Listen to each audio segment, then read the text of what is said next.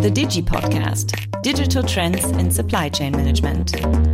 Hello and welcome to our Digi Podcast. I'm Thomas Holzner from Siemens SCM Digi Network with the Digi Podcast, a podcast on digital and innovative topics for procurement in the future. Digitalization is becoming increasingly important for every company. At Siemens in particular, digitalization is a fundamental element for success. But how is digitalization practiced at Siemens Supply Chain Management? What do we focus on? The aspect of digital transformation and innovation is particularly close to our hearts. In our podcast, we highlight different aspects and share best practices with various digital experts and listen to their stories. Every one of us buys at the supermarket several times a week things for our daily needs. Do you know these specials buy free, pay two? They're very appealing to many people because you can save money. I've also taken advantage of this several times, but both as a private person and also as a former CPO at Siemens. So this means bundled products are not only available in supermarkets. A huge company like Siemens bundles a big portion of the purchasing volume globally, where a lot of units are involved and benefiting from. And I'm aware this is a monster challenge regarding flexibility, complexity, and management. I have the pleasure to have Robert Zuchi as my guest today. He is the guy who is taming the monster quite successfully as head of pooling categories. Robert, was my introduction reasonable correct?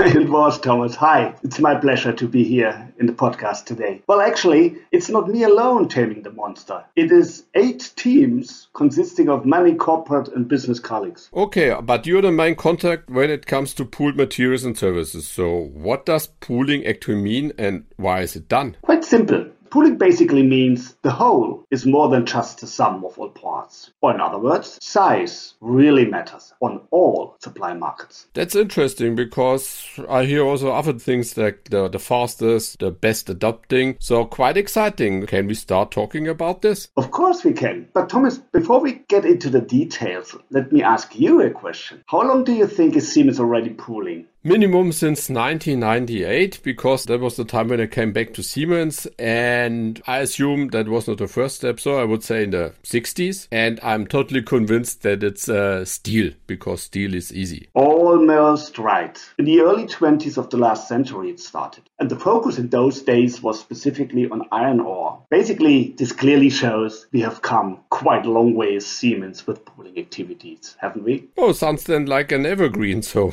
what does this whole thing look today? And maybe what are you pooling? Well, it looks much different compared to the old days, of course. Today we are sourcing different materials and services, and we do it in a very different way. We only pool if there is a demand across business units. Plus, we only pool if the units see a significant benefit by pooling and joint negotiating these demands. Obviously, this is the case because Thomas literally all carved out Siemens affiliates have asked us to sign service agreements with us. A nice proof of concept, isn't it? And what do you think? Why they signed these service agreements? Simply because they see a clear value add. And this value add is sometimes best terms and conditions, and sometimes, like the times we are in right now, unfortunately, it is all about availability of material and services. I'm aware regarding the past, but looking forward in the future, I have a huge demand of ice cream. So, as the SCM Digi network is also a part of the SCM network, how can I pool now my ice cream? Well, uh, ice cream is a little bit challenging. We don't have that in our pooling scope, but almost anything else. So, it's quite a broad scope from um, indirect materials like IT, travel, consulting, all the way to direct material like steel, like plastics, electromechanics, and electronics.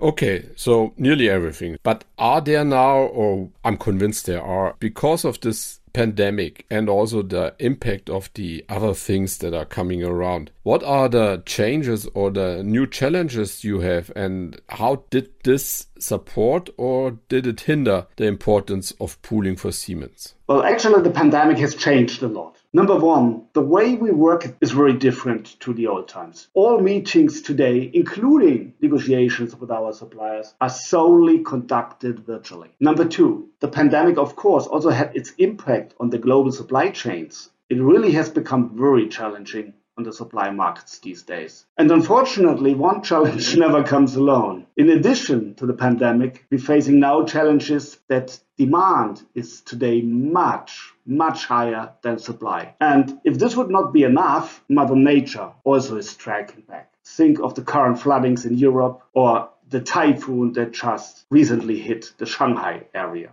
A quite big changes. And before I come back to my favorite topic, digitalization, because here I'm totally aware what you're doing. If you reduce now here travel because you do online virtually, what else are you doing to improve sustainability? Because that's becoming more and more important. As you just mentioned, the floods, and you have the biggest responsibility regarding purchasing volume within our network. The first point you already mentioned, we will never ever come back to the old times where we had many, many business trips. So also after the pandemic, a huge part of our work will be certainly done virtually. We call that the new normal kind of working. Secondly, the CO2 reduction will be a decisive sourcing criteria for choosing the right suppliers in the future. This is why we started carbon web assessments. Based on the carbon web assessments, we get the transparency on the CO2 footprint of our suppliers in the supply chain. Plus, we then can measure improvement steps with regards to CO2 reduction. And last but not least, we started sharing best practices on a platform um, around smart, sustainable solutions across commodities and regions. An initiative kicked off by our colleagues in the regions. Bad times for airlines. And what's totally interesting, this decisive criteria for choosing a supplier based on CO2. I think a lot of companies have to readjust. But I think in one year, maybe we could talk about how did this comparison factor for total cost change. Because I would like now come back to my most important topic personally this digitalization area. And here I can spoil a little bit. Robert's unit is for me one of the front runners regarding digitalization. Regarding this virtual collaboration, we implemented the pilots and all the follow ups together with his unit to do negotiations and collaboration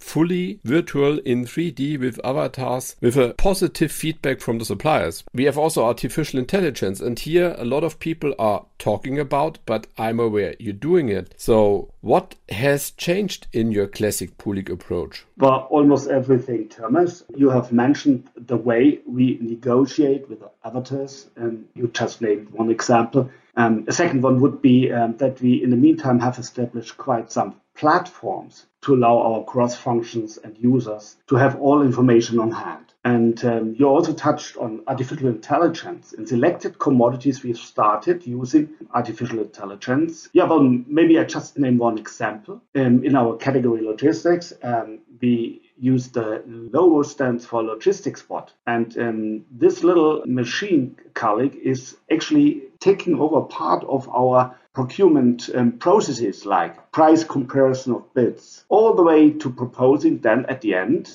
and the best offer to the buyer. So really a huge help for our commodity managers who then can place the order based on the recommendation, um, but of course up to them, but they still have all available data on hand presented by the artificial intelligence. And this digitalization journey will, will continue and it will, and already is actually be the new normal for us and for our teams and also for our internal customers.